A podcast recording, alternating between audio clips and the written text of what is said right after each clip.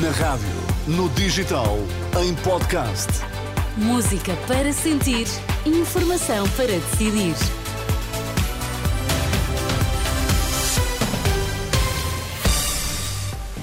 Boa sexta-feira, seja muito bem-vindo à Renascença. Estamos a partir de agora juntos. Eu sou a Sónia Santos. Nas notícias temos o José Pedro Frazão. Boa tarde, José Pedro. Boa tarde. Quais são os temas em destaque? Já há novidades em relação aos portugueses em Gaza, já a sair em direção ao uh, Egito pela fronteira de uh, Rafah. Nesta edição, vamos ouvir o apoio de Fernando Medina a José Luís Carneiro e o próprio a falar sobre a sua conciliação entre a candidatura no partido e a presença no governo.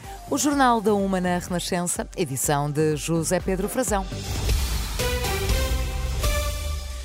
São indicações que vamos adiantar daqui a minutos relacionados com os portugueses em Gaza, a indicação de que eh, aqueles portugueses que se encontravam na faixa de Gaza já passaram o posto fronteiriço de eh, Rafah em direção ao Egito, uma informação já confirmada pela Renascença junto do Ministério dos Negócios Estrangeiros. São oito cidadãos portugueses que saíram do território palestiniano.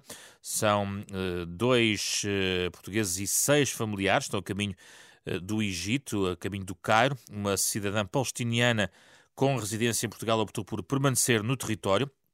Este comunicado acrescenta ainda que prosseguem diligências para a retirada de uma menor que estava autorizada a sair e cujos familiares faleceram num bombardeamento na última uh, quarta-feira. Não foi possível até ao momento um, tratar deste caso devido a dificuldades de comunicação com os seus uh, familiares. A saída destes portugueses um, acontece então através da passagem de Rafah, ou seja, da faixa de Gaza para uh, o Egito, numa operação articulada com autoridades egípcias e israelitas, coadjuvadas por uma equipa portuguesa que se deslocou esta manhã à fronteira para ajudar nesta eh, retirada, os cidadãos eh, eh, foram acompanhados à distância, num contacto permanente, pelas embaixadas de Portugal no Cairo e em Tel Aviv, também pela representação diplomática de Portugal em Ramallah, na Cisjordânia, e o Gabinete de Emergência Consular em Lisboa.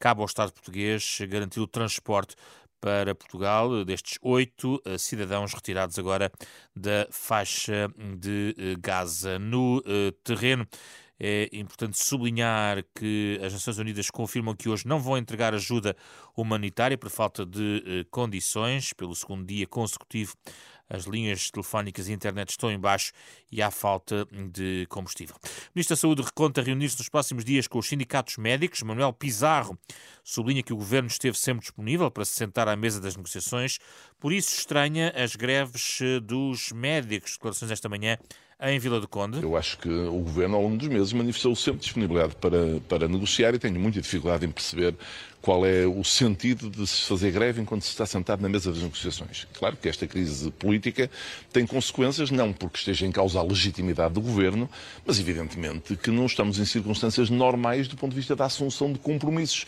muito significativos para o futuro. Ainda assim, nós vamos convocar os sindicatos para uma ronda negocial que eu espero que nos, nos próximos dias, que eu espero que permita, nos, nos próximos dias.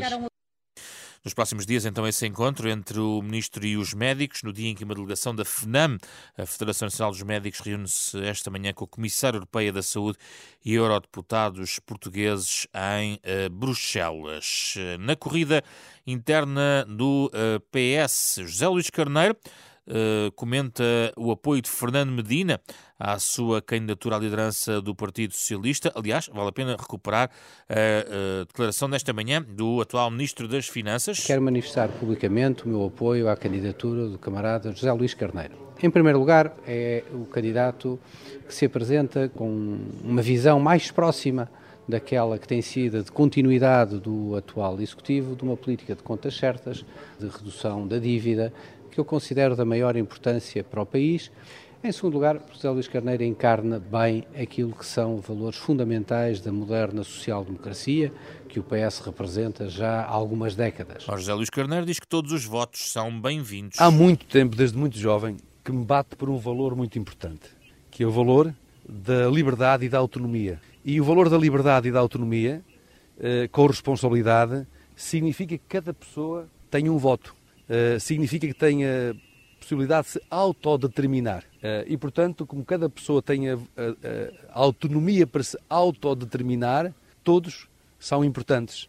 Todos são importantes e mais não digo porque estou em funções está em funções. Esta declaração em, como Ministro da Administração Interna, à margem de uma cerimónia promovida pela Liga de Bombeiros, foi questionado já Luís Carneiro se vai exercer a função de Ministro, acumulando com a candidatura à liderança do partido. Se o Dr. António Costa, que é Primeiro-Ministro, fosse candidato ao Congresso, que estava previsto ser em março, manter-se-ia como Primeiro-Ministro e seria candidato. Se ocorresse, como ocorreu já, com uma liderança do PPD, em que era Primeiro-Ministro e Presidente do partido eh, do PPD-PSD, também não deixava de ser Primeiro-Ministro para poder ser candidato.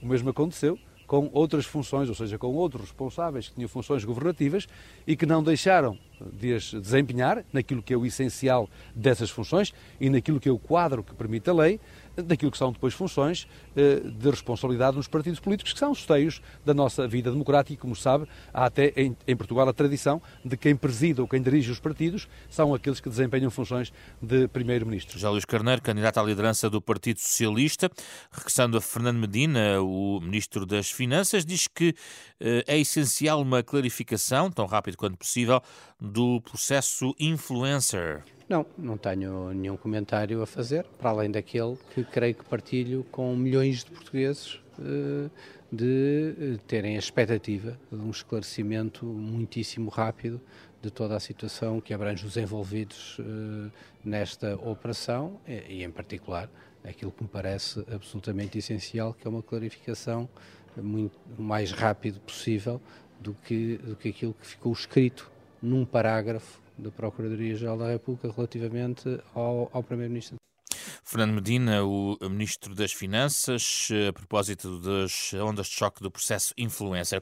O PS indica a juíza Dora Lucas Neto para o Tribunal Constitucional. Numa nota divulgada na última hora, a bancada parlamentar socialista diz que a indicação surge na sequência da admissão de uma outra juíza, Maria da Assunção Raimundo, e isto na tentativa do Tribunal Constitucional não ficar desequilibrado em matéria de género. Dora Lucas Neto exerce atualmente no Supremo Tribunal Administrativo, será sujeita a eleições no Parlamento no dia 29 de novembro, para a qual a juíza conselheira precisa de uma votação de dois terços. A decisão surge também após o pedido do Presidente da Assembleia da República eh, para que o PS e o PSD aprovem o um nome antes da dissolução do Parlamento.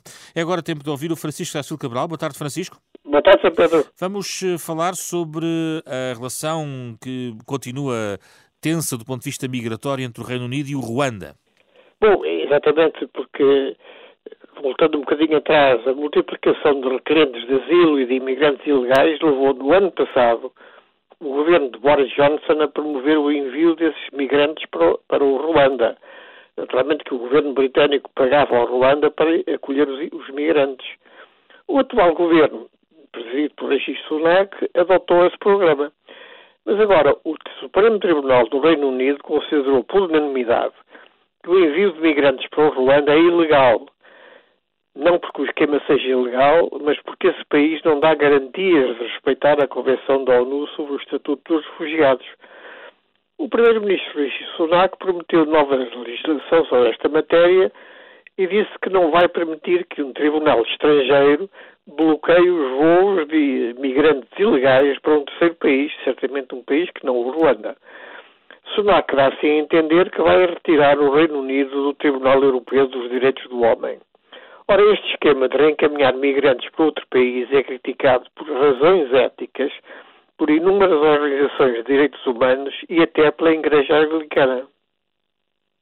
Obrigado, Francisco. O comentário do Francisco Sácil Cabral. Bom fim de semana. Encontramos de novo no, na próxima segunda-feira neste espaço para mais um comentário do Francisco. As notícias com o José Pedro Frazão. José Pedro, encontro marcado para as duas, certo? Certíssimo. Exatamente.